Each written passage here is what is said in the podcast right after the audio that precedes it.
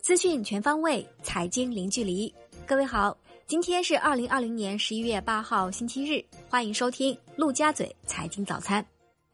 宏观方面，海关总署发布数据显示，今年前十个月，我国货物贸易进出口总值二十五点九五万亿元人民币，同比增长百分之一点一，其中出口十四点三三万亿元，增长百分之二点四。进口十一点六二万亿元，下降百分之零点五；贸易顺差二点七一万亿元，增加百分之十六点九。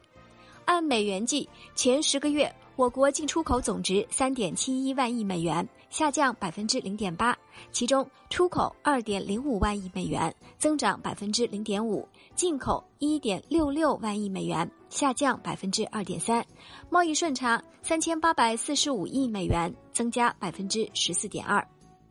一到十月，中国对美国出口总量二点四八万亿元，同比增长百分之三点六；自美国进口总量七千二百五十六点五亿元，同比增长百分之五点二。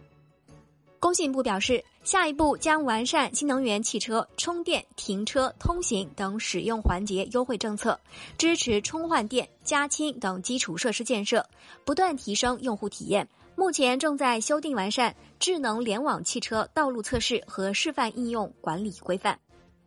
商务部表示，“十四五”规划建议明确提出，要推动汽车由购买管理向使用管理转变。下一步，商务部将深入推进汽车流通体制改革，完善汽车消费政策，优化汽车消费环境，将继续抓住二手车、报废车等关键环节，搞活汽车流通，促进汽车消费。商务部表示，预计后期猪肉供给状况将持续改善，到二零二一年下半年有望恢复到常年水平。中国肉类进口规模会大幅增长，预计今年全年肉类及食用杂碎进口总量将突破九百五十万吨，创历史新高。国家卫健委公布，十一月六号，三十一个省、自治区、直辖市和新疆生产建设兵团报告新增新冠肺炎确诊病例三十三例，均为境外输入病例。其中，上海十一例，福建九例，四川四例，陕西四例，内蒙古三例，广东两例。另外新增无症状感染者二十七例，其中境外输入二十五例。国内股市方面。中国上市公司协会董事会秘书委员会向各上市公司董事会秘书发出倡议书，倡议切实提高上市公司治理水平，推动提高上市公司经营发展质量，保障上市公司依法合规经营运作。中国金融稳定报告二零二零显示。随着股票质押风险防范化解各项工作有序推进，再加上二零一九年 A 股市场运行整体平稳，截止到二零一九年末，A 股上市公司股票质押规模为五千七百九十亿股，较上年下降百分之八点七六，十年来首次出现下降。股票质押融资爆仓风险下降。近期大宗交易数据显示出，机构正以史无前例的热情借机布局优质个股。电子和医药生物行业有不少牛股或机构大额买入，其中安防龙头海康威视本周被机构买入三十一亿元，康弘药业、卓胜威、金城股份和每年健康等个股也被买入超过五亿元。前海联合基金发布市场观点指出，本周 A 股各大指数实现稳步上涨，未来仍具备盈利复苏等上行支撑因素。接下来可围绕“十四五”规划和三季报业绩进行配置结构优化。据媒体报道，在第三届进博会上。诺华肿瘤、辉瑞中国和施维亚中国等多家跨国药企分别与阿里健康签署战略合作协议，将在互联网加医药、患者教育和保障等方面展开合作。据统计，全球排名前五十的跨国药企中有超过一半已经与阿里健康签署合作协议。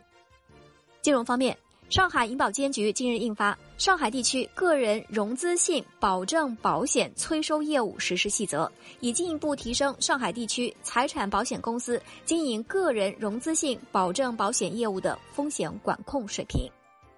楼市方面。在稳地价调控政策叠加融资三道红线的背景下，房企拿地积极性下降，土地市场连续多月降温。有机构数据显示，十月份三十个重点城市新增土地供应面积两千零五十九万平方米，环比下降百分之五十三，同比下降百分之十七，成交面积环比下跌百分之七。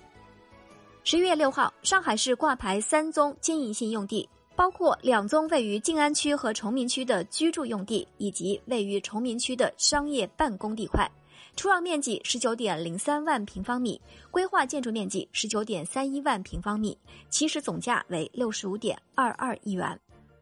产业方面，近日中国第二枚民营运载火箭发射成功。近日，谷神星一号简阳号商业固体运载火箭在酒泉卫星发射中心发射升空。顺利将北京国电高科科技有限公司天启十一星精确送入预定轨道。对于近期光伏玻璃价格飞涨，光伏组件企业因此减产一事，工业和信息化部相关负责人回应称，正研究修改相关政策，适度放宽玻璃产能置换条件。中国电信近日宣布，在全球运营商中已率先规模商用 5G SA 网络，同时还发布了中国电信 5G 定制网。中国电信将推动量子等前沿技术研发落地，与科大国盾合资成立量子安全专业合资公司，提前布局量子安全产业。国际股市方面，特斯拉在其官方网站推出了同品牌龙舌兰酒。特斯拉龙舌兰酒一瓶酒的容量为七百五十毫升，售价二百五十美元，约合人民币一千六百五十八元。这个价格超过了一瓶贵州茅台官方发布的一千四百九十九元的飞天茅台酒。